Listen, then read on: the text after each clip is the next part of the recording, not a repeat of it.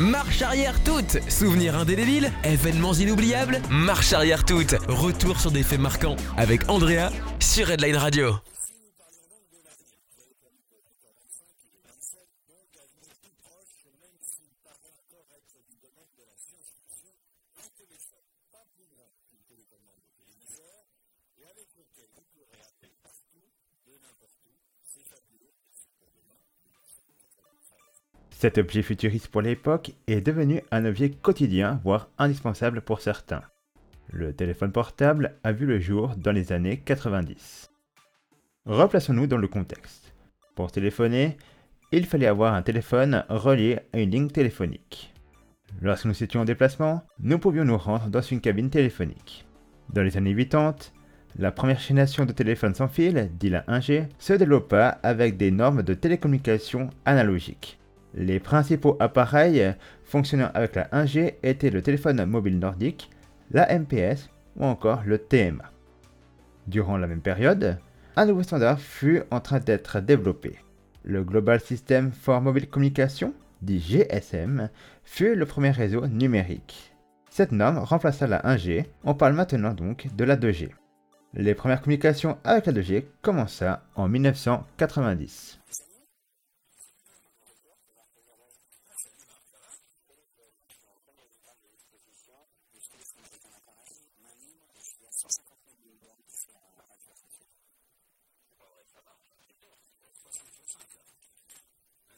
En 1991, Strasbourg servit de ville expérimentale pour tester le Bebop, le premier téléphone cellulaire en France. 2000 Bebop circulèrent dans toute la ville pour cette expérience. Avantage, Bebop vous permet de téléphoner partout dans le monde grâce à une borne relais qui le met sur le réseau téléphonique. On peut l'utiliser chez soi avec une borne privée, dans la rue ou en voiture. Cela fait un peu gadget, mais l'effet est garanti. Maman, on est dans la rue, je suis en train de te téléphoner. On vient de me donner un téléphone en plein dans la rue. C'est la première fois que ça m'arrive. Non, dans la rue. Eh oui, pas dans une cabine téléphonique. Pour que le bebop fonctionne correctement, il fallait être proche d'une borne relais. Dans toute l'agglomération de Strasbourg, des bornes étaient donc installées pour que l'objet de communication qui était aussi grand qu'une télécommande de télévision soit utilisable. Les bebop ou les téléphones de poche ont envahi les trottoirs de Strasbourg. Téléphoner y compris à l'autre bout du monde, sur un bout de trottoir, c'est possible avec ces mini combinés de poche. Seule condition, être à proximité dans un rayon de 50 à 200 mètres d'une de ces bornes radio reliées à une antenne.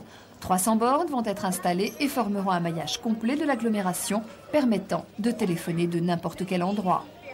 L'expérience du Natel à Strasbourg dura un an. France Télécom tira un premier bilan qui va permettre d'aller de l'avant. C'était il y a un peu plus d'un an, lancement à Strasbourg du Bebop, le premier téléphone de poche français.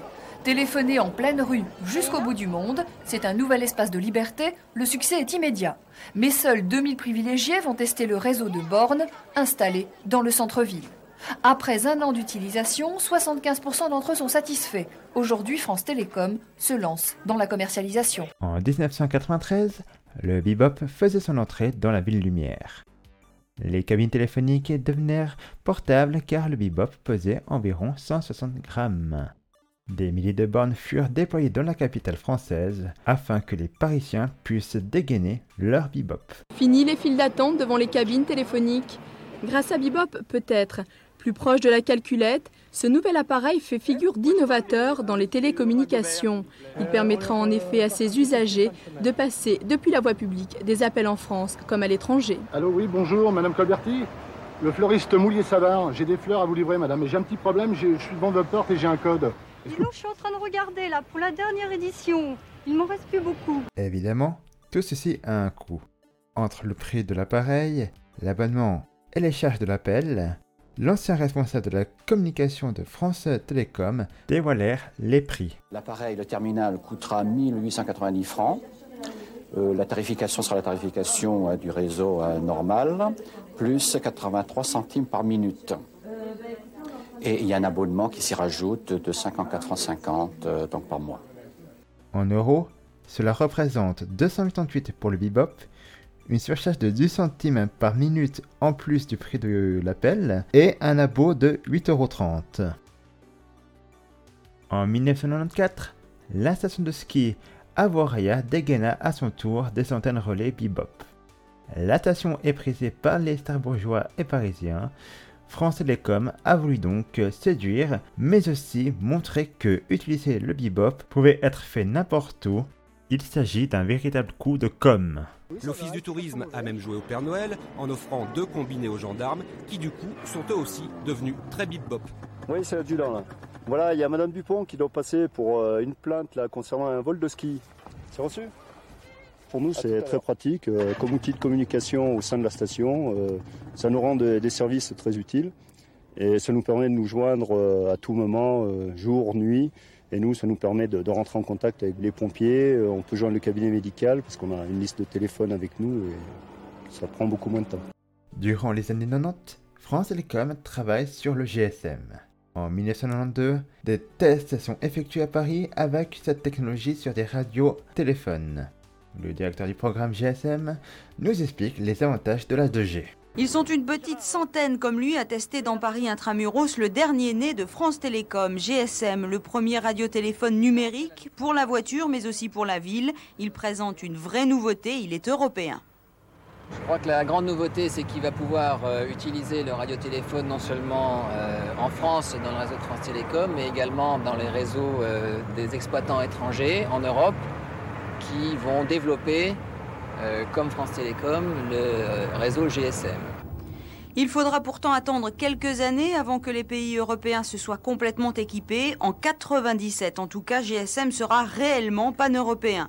À la deuxième moitié de la décennie, les antennes GSM vont prendre le relais et remplacer petit à petit les antennes à courte portée.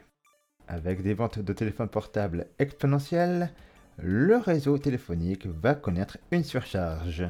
En France, le portable, ça marche, près de 8 millions d'abonnés.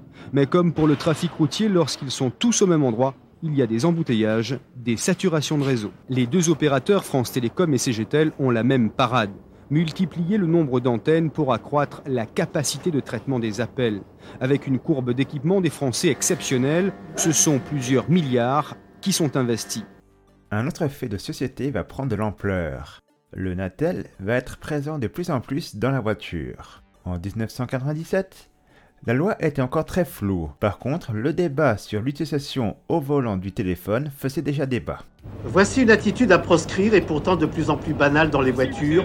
Conduire et téléphoner, attention, danger. Pour certains, la voiture devient presque un bureau mobile. Interviewé par téléphone quelque part sur l'autoroute A1, cet automobiliste est bien conscient du problème. Je pense qu'il y a un petit peu d'inattention quand même et qui peut, qui peut être fort gênante dans, la, dans une circulation importante comme sur l'autoroute, c'est certain, oui. Pour les responsables de la sécurité routière, c'est clair, le téléphone parasite l'attention, le regard se fixe dangereusement, le comportement change. Le bebop et les premiers téléphones portables étaient très sommaires. Il était possible uniquement de téléphoner bien sûr, mais c'était aussi le début des SMS. Lors du salon Télécom 99, des prototypes de téléphones futuristes furent présentés. Un des responsables de Siemens nous expliqua les différentes possibilités qu'un téléphone pourrait proposer dans l'avenir. Encore au stade du prototype, le téléphone caméra sera prêt dans deux ou trois ans. Il permettra, en toutes circonstances, de se voir et de tout voir, mais ce ne sera pas son seul intérêt. En passant par Internet, on pourra consulter sur le téléphone un plan de ville ou contacter un hôtel, visiter les chambres et faire la réservation si la chambre vous plaît. L'avenir du téléphone, ce sera aussi le commerce électronique. Relié à un ordinateur, il permettra d'entrer dans un magasin virtuel et de dialoguer avec une vendeuse bien réelle. Expérience pilote organisée par France Télécom, le client est à Genève, la vendeuse à Nantes. Pour payer, on passera évidemment par son téléphone. Aujourd'hui, c'est bien plus qu'un téléphone, car il est possible de regarder des films, de jouer à des jeux vidéo, d'envoyer des mails et d'acheter sur le web. On peut même maintenant contrôler des objets à distance avec cet appareil. C'est un véritable ordinateur qui se tient dans une poche de pantalon. Même si l'objet est devenu banal dans la vie quotidienne, n'oubliez pas que sa première fonction, c'est de téléphoner. Tchuss.